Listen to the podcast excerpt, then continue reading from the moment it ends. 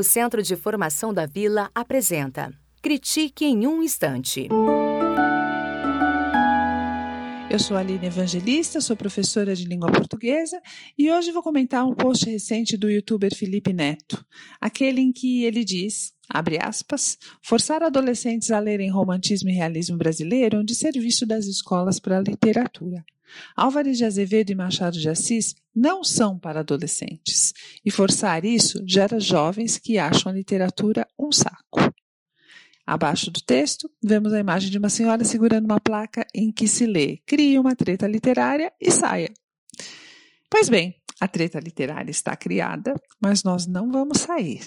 Nós vamos nos manter nela porque ela traz um tema que nos afeta, um tema que diz respeito as, a, a, muitas das situações que nós vivemos em sala de aula e, e das decisões que nós precisamos tomar quando cuidamos do currículo da, e pensamos a formação do leitor literário. Entre os muitos temas que eu enxergo dentro dessa colocação do Felipe Neto, hoje eu gostaria de me ater a um: a importância de ouvir o leitor e de considerar os seus posicionamentos, mesmo quando esses posicionamentos não são aqueles que nós esperamos, que nós desejamos, que nós gostaríamos de ouvir, mesmo que sejam posicionamentos que nos incomodem. Quando eu li o depoimento, eu me lembrei de um trecho do, do livro Middlemarch, de George Eliot.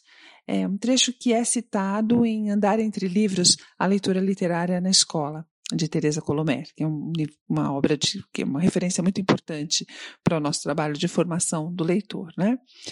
É, nesse trecho de Middlemarch, a personagem chamada Doroteia confessa que ela se sente mal, que ela sente uma angústia muito grande quando vai a museus e percebe que ela não consegue se relacionar com as pinturas, com as obras de arte, do mesmo jeito que os outros frequentadores do museu se relacionam.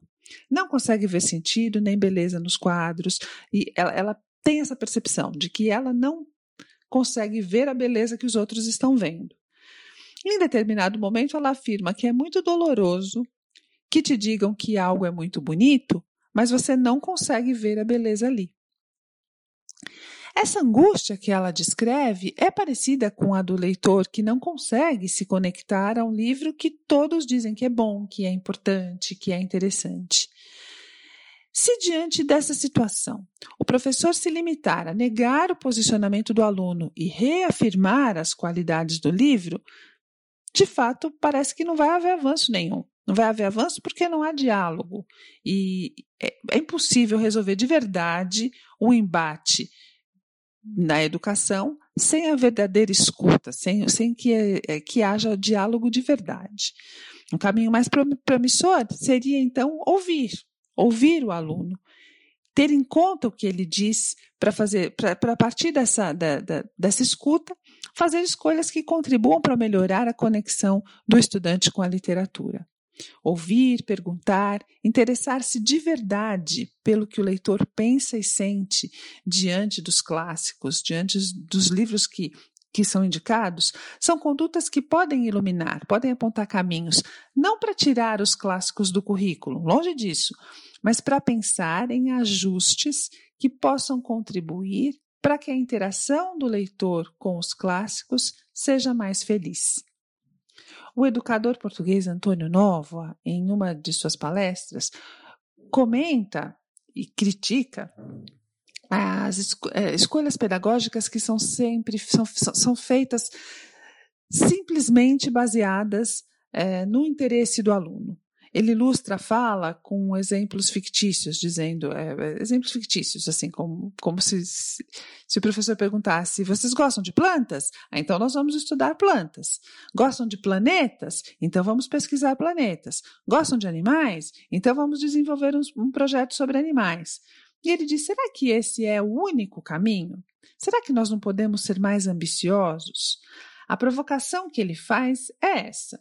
O desafio consiste em pensar o ensino para que, no percurso, o aluno passe a se interessar pelo que não lhe soava interessante, passe a se interessar pelo que antes nem sequer era conhecido.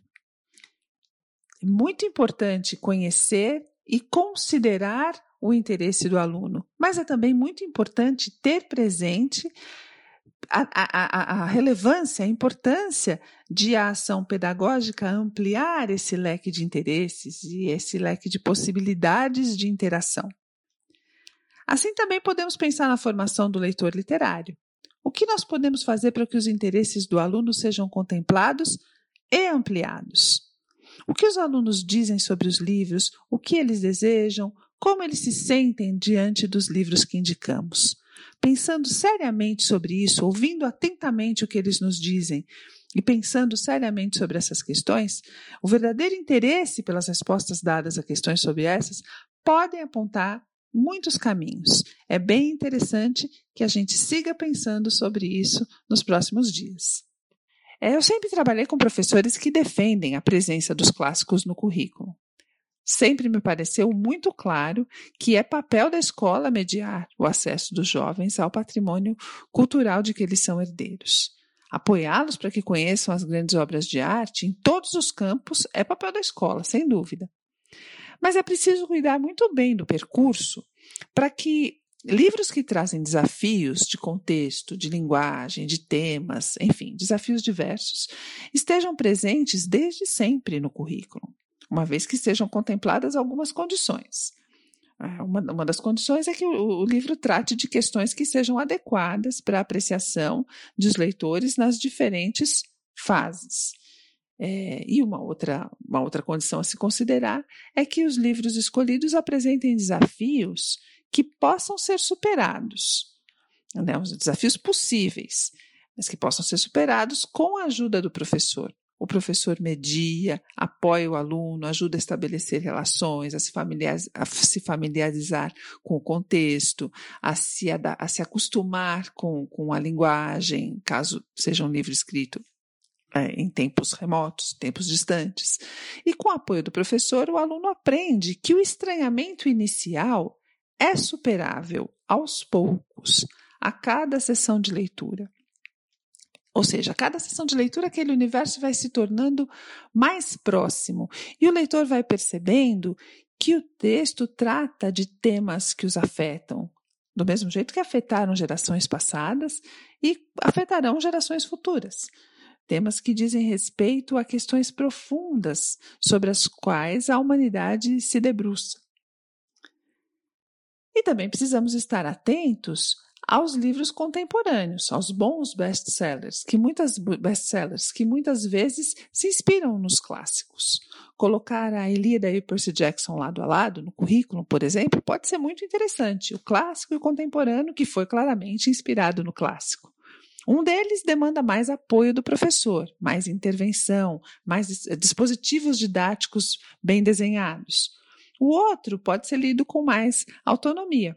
Uma experiência enriquece a outra. A leitura autônoma tem impacto na leitura compartilhada, mediada pelo professor, e vice-versa. A leitura compartilhada na, na, situação de leitura compartilhada, o aluno desenvolve habilidades que vão repercutir na leitura autônoma. No entanto, se um estudante passa o ensino fundamental todo lendo livros especialmente criados para adolescentes ou para crianças quando são menores, é, livros que sejam criados a partir de temas que são temas da moda, muitas vezes escritos por encomenda das editoras, livros que, que abordem contextos que são sempre próximos, a escola, a casa, o, o é, bullying, a briga, o parque, o passeio, é, livros que, que tragam temas que são muito cotidianos e que apresentem a linguagem muito próxima à linguagem coloquial, a linguagem que, que o aluno usa no dia a dia, que o leitor usa no dia a dia. Essas experiências literárias vão formar um percurso que parece que não contribui em nada para que o estudante chegue ao ensino médio e seja convidado a lidar com as listas de vestibular, que vão trazer uma série de, de, de leituras desafiadoras, não é mesmo? Então, me parece que tanto a escolha pautada só na proximidade, naquilo que é o interesse mais imediato do aluno, quanto a, escolha pautada sempre nessa demanda externa do vestibular, talvez não sejam as melhores formas de se pensar o currículo de literatura, não é mesmo? É com, com que experiências prévias de leitura um clássico como para me manter no exemplo citado por Felipe Neto, um clássico, um livro de Machado de Assis vai dialogar. Com que experiências prévias de leitura essa, essa leitura vai, vai conversar? Em que habilidades de leitura construídas ao longo da sua vida na escola o leitor vai se apoiar para interagir com um, um, um livro assim? É, Pois bem, se nós desejamos, confiamos, acreditamos que é importante que esses livros estejam no currículo, precisamos assegurar esse, o acesso dos, dos, alunos a eles, mas precisamos também pensar em, no, em que percurso apoia essa, essa, essa interação com o livro, não é?